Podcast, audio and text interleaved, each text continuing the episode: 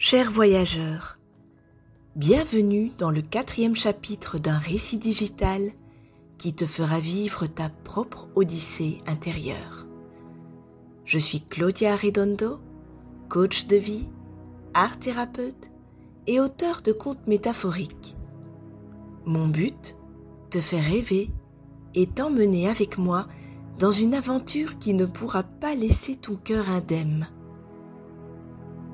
Il s'agit d'une histoire, peut-être la tienne, celle qui s'écrit dans ton existence, dont le sens résonne en justesse. Alors, lâche prise, détends-toi, car tout est parfait quand on entre en connexion avec la meilleure partie de soi. Je t'invite à prendre cet espace-temps rien que pour toi, à te poser, à fermer les yeux et à entrer en relation avec l'aventurier ou l'aventurière qui vit en toi. Mon conseil Relie-toi aux messages qui résonneront au fond de toi.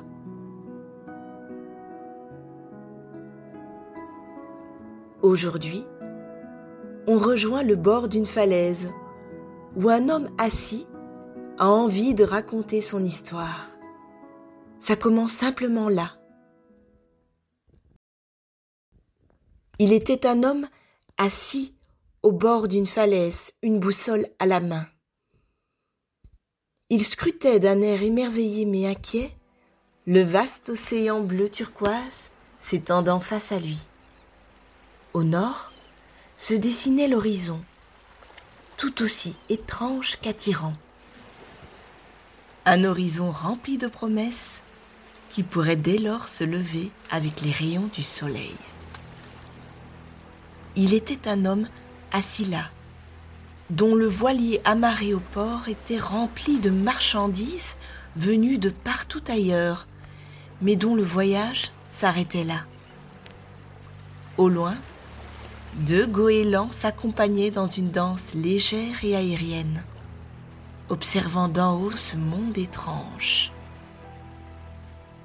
Leur vision est plus large que la mienne, murmura-t-il. Ils sont capables de voir où pourrait me mener ce périple, alors que de là où je suis, j'en devine qu'une infime partie. Cet homme observait cette immense étendue d'eau avec une certaine nostalgie et une envie redoutable de lever l'ancre. Et pourquoi pas d'aller plus loin, presque à l'aveugle, sans carte pour le guider. Il lui suffisait de se redresser, d'embarquer avec lui des provisions et lever les voiles pour atteindre les confins de l'horizon. Comme l'indiquait sa boussole, le nord était son but. Mais il y a en lui une inquiétude profondément ancrée de perdre sa place, de lâcher cet amarrage si rassurant et si précieux à la fois. En réponse à cela, un goéland finit par se poser à ses côtés comme pour lui glisser une invitation au voyage. Interprétant cela comme un signe, l'homme se leva enfin et rejoignit avec hâte l'embarcadère. Il débarqua la marchandise, mais emporta d'énormes sacs remplis de mille et une choses. La plupart le liaient indéniablement à la terre. Mais en avait-il réellement besoin en mer? Lorsqu'il posa le pied à tribord, force était de constater que le bateau pesait lourd, mais l'explorateur était sentimental. Il gardait précieusement auprès de lui tous ses paquets, dont lui seul en connaissait le contenu.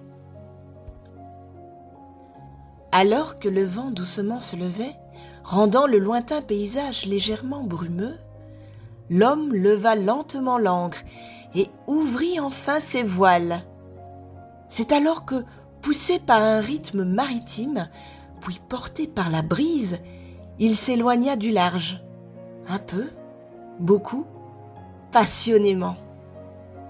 Non sans une pensée mélancolique vers le virage, il abordait son périple d'un geste courageux et sûr.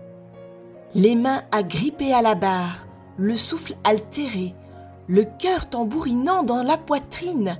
C'est donc cela vivre s'étonna-t-il. C'est donc cela. Malgré l'audace et le courage de son capitaine, le voilier peinait à avancer. Trop encombré, il ralentissait considérablement sa course folle vers l'horizon. Réflexion faite. Nombreux sont les sacs que l'homme décida de laisser derrière lui dans cet océan vaste et profond. Ainsi laissait-il derrière lui toutes ces choses pour voyager enfin léger. À mi-parcours, le vent devint plus fort, plus tenace, plus violent. Et puis, de bourrasque en bourrasque, l'océan s'animait dans une cadence folle. Le voyageur perdit pied à de nombreuses reprises, se releva encore et encore. Il s'agrippa à la barre pour garder le cap, les yeux rivés sur la boussole. Mais dans la tempête, il finit par la laisser tomber dans l'océan. Elle disparut à jamais dans les abysses. Le voyageur demeurait désorienté dans cette immensité solitaire. Qu'allait-il devenir sans la boussole, son seul repère? Trop de vent, d'agitation, de tourmente.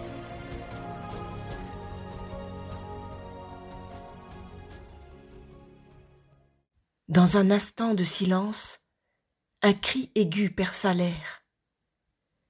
Il leva les yeux au ciel et aperçut les deux goélands, dansant toujours cette farandole nuptiale dans des mouvements de légèreté et de grâce. Entre eux, l'étoile du nord, brillante et lumineuse. Il sourit à l'univers sous forme de gratitude. C'est toi ma boussole. Tu étais pourtant toujours là, je l'avais juste oublié. J'avais oublié de regarder ailleurs. Ainsi, porté par son étoile, le cœur en confiance et allégé de ses poids, le voyageur poursuivit son odyssée vers son horizon de promesses.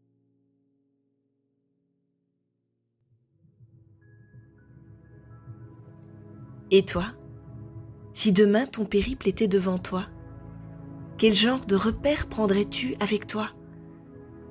De quoi serais-tu capable de te dépouiller, de te délester? Pour que le navire avance plus vite, plus fort. Fais de la place. Garde ce qui t'aide à tendre vers ton futur et allège-toi des poids du passé. Ton horizon t'attend. Vas-y. Pour aller y voir plus loin, on se retrouve dans le prochain épisode. Tu as apprécié le voyage? Je t'invite à aller à la découverte de toutes nos voix au travers des différents podcasts de l'ECI et de partager ces podcasts autour de toi à ceux qui seront tout aussi ravis de nous écouter. À très bientôt, chers voyageurs.